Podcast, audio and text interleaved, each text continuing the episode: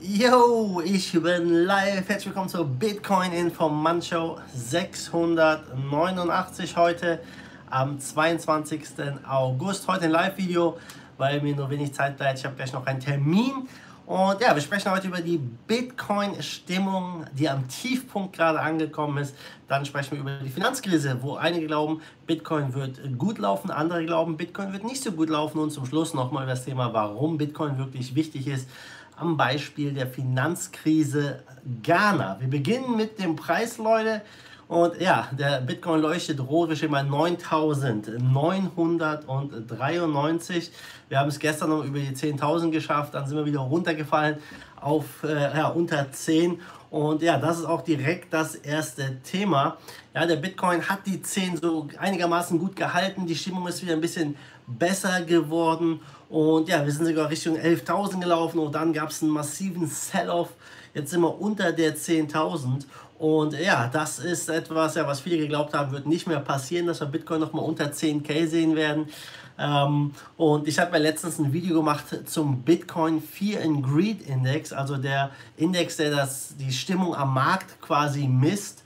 Und der Fear and Greed Index, der hat eine Skala von 0 bis 100 und aktuell steht er auf 5, extremer Angst. Und das ist äh, seit der Messung von diesem Index der tiefste Punkt, an dem der Bitcoin jemals stand, was die Stimmung angeht. Das heißt, die Leute haben aktuell mehr Angst als im Tief äh, Dezember 2018, wo bei 3100 irgendetwas standen. Also die haben mehr Angst jetzt als bei 3000. Das ist natürlich schon ein heftiges Zeichen. Und wenn man die Vergangenheit so ein bisschen als, äh, ja, als Beispiel nimmt und den vielen Greed Index, so äh, war der bisher immer ein ganz guter Indikator. Ich habe da auch ein Video zu gemacht, gucke dir das mal an in meinem Kanal, ja, wie sich danach, wenn der Preis wirklich in einen einstelligen Bereich gerutscht ist, wo die Leute extrem Angst haben, wie der Preis danach reagiert hat. Aber es ist natürlich äh, nur die Vergangenheit, es muss nichts für die Zukunft heißen. Einige glauben, dass ja, Bitcoin jetzt nochmal vor einem weiteren Sell-off stehen wird, aber die Angst ist groß.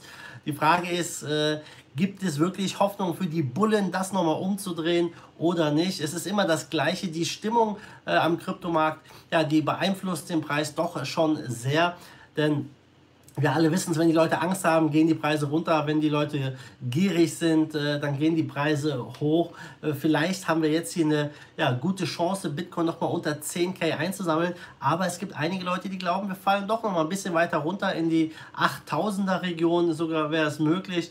Also ja, die, ich sag mal, die nächsten Tage werden darüber entscheiden, wie es dann weitergeht. Es bleibt auf jeden Fall spannend. Das nächste Thema ist die Finanzkrise. Ja, viele glauben, wir stehen vor einer nächsten großen Finanzkrise. Auch ich kann mir das gut vorstellen. Und Spencer Bogart vom ähm, Blockchain Capital, er glaubt, langfristig ist Bitcoin eine gute Sache, ein Safe Haven, ein sicherer Hafen. Aber er glaubt, sollte eine große Krise kommen, wird auch der Bitcoin drunter leiden. Das hat er jetzt in einem Interview gesagt am 20. August mit Bloomberg. Und ähm, das ist etwas, ja, wo die Meinungen stark auseinandergehen, weil viele aus der Bitcoin-Community glauben, äh, dass Bitcoin in einer finanziellen Krise einen enormen Boost kommen, bekommen wird. Andere wie er halt sehen es ein bisschen differenzierter, sagen, hey, es ist nicht so. Und ja, da kann man keine Erfahrungswerte ziehen, weil Bitcoin ist ja gerade mal zehn Jahre alt. Es gab keine große Finanzkrise, weltweite Krise, die der Bitcoin durchleben musste bisher. Es könnte gut sein, dass wir ja früher oder später in, ja, in den nächsten Monaten, vielleicht sogar in den nächsten äh, ja, Wochen schon den Start einer neuen Finanzkrise sehen. Alles ist möglich. Auch hier gehen die Meinungen ja stark auseinander. Aber ähm, das ist jetzt etwas, ja, was auch mich wirklich brennend interessiert, was du darüber denkst. Was glaubst du, was passiert in einer weltweiten Krise, wenn die Aktien runtergehen, wenn äh, Häuserpreise fallen, also wenn wirklich die Liquidität aus dem Markt rausgeht und es wirklich in eine richtige Rezession reingeht? Glaubst du, Leute werden dann verstärkt in ein Asset wie Bitcoin investieren? Wird Bitcoin hochgehen oder runtergehen? Schreib mir mal in die Kommentare, würde mich mal interessieren, was du darüber denkst.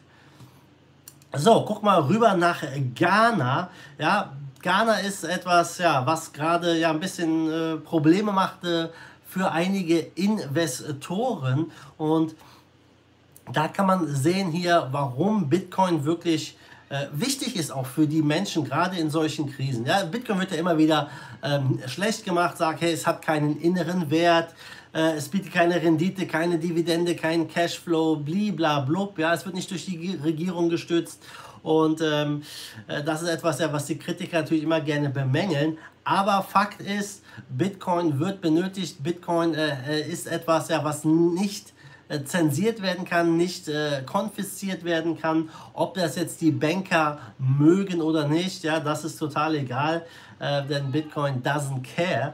Und ja, in äh, Ghana haben wir so eine kleine Finanzkrise, denn es gibt also 70.000 Investoren, die ja, ich sag mal, von einer Säuberung des Bankensektors betroffen sind. Und diese Investoren haben circa Investitionen in Höhe von 1,6 Milliarden Dollar getätigt ähm, einem Drittel des privaten Fondssektors des Landes, also eine ziemlich große Nummer.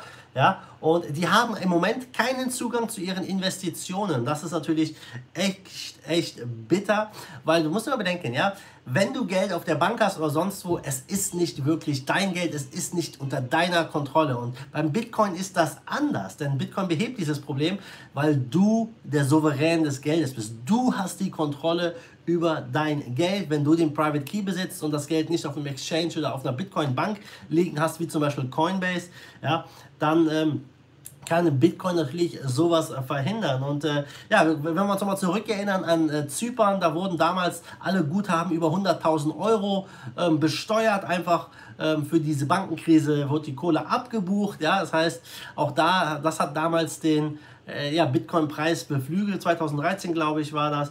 Und äh, ja, die Bitcoin-Nachfrage auch beflügelt. Und im Moment ist es auch so in Ghana, dass da die Nachfrage natürlich äh, steigt. Natürlich hat das jetzt nicht so die riesigen Auswirkungen, aber man sieht wieder, wie wichtig Bitcoin wirklich ist. Und ich bin davon fest überzeugt, dass jeder Bitcoin oder Krypto einen Teil wenigstens von seinem Portfolio, sofern er eins hat, einen Teil seiner Ersparnisse in Kryptos haben sollte. Natürlich ist es riskant, keine Frage, aber äh, wie Max Kaiser immer sagt, man sollte nur das in Fiat-Währungen haben, was man auch bereit ist zu verlieren. Denn was ist Bitcoin? Bitcoin ist dezentralisiert, dezentralisiert rar, unveränderlich programmierbar, kann nicht beschlagnahmt werden. Und das sind Eigenschaften, die, glaube ich, in Zukunft immer mehr an Attraktivität gewinnen kann. Und ja, mal gucken, was jetzt passiert. Äh, ich glaube wirklich, Bitcoin wird in der Krise relativ gut herauskommen, weil die Leute halt in Werte wie Gold und Bitcoin verstärkt reingehen werden. Es ist eine super Absicherung gegen ja, geopolitische Spannungen, die inflationäre Geldpolitik und die Finanzpolitik, der wir gerade uns, ja, in der wir uns gerade befinden, wo einfach Geld gedruckt wird. Und ja, mal gucken, wann die nächste Krise kommt. Es ist nicht die Frage, ob die nächste Krise kommt, sondern wann sie kommt. Und ja, dann können wir gespannt sein, wie Bitcoin da wirklich fährt. So, zum Schluss guckt man noch am Markt. Wir stehen bei 259 Milliarden. Kapitalisierung, Trading-Volumen 59 Milliarden, Bitcoin-Dominanz 68,8 Prozent. Ja, es leuchtet alles rot in den Top 10. Das sieht nicht so gut aus. 2-3 Prozent Verlust für die meisten Coins. Es gibt trotzdem einen Token, der wieder gewonnen hat. Das, äh, das anführt die Liste in den Top 100. Das ist der RIF-Token mit 11 Prozent Kurs plus. Top-Verlierer hingegen ist Egretia 25 Prozent im Minus. Also wieder starke Schwankungen hier im Kryptomarkt. Also Leute, damit bin ich schon wieder durch für die News heute. Heute mal ein bisschen ja, äh, andere Kameraeinstellungen live für euch und ich freue mich auf jeden Fall, dass ihr zugesehen habt und zugehört habt und wenn es euch gefallen hat, lasst mir ein Like da und ähm, ja, wir sehen uns dann morgen wieder in alter Frische. Ich wünsche jedem einen schönen sonnigen Tag und ihr wisst Bescheid, wie immer, macht es gut, schwenkt den Hut. Fight the force of evil in Bitcoin and cryptocurrency we trust. Bam!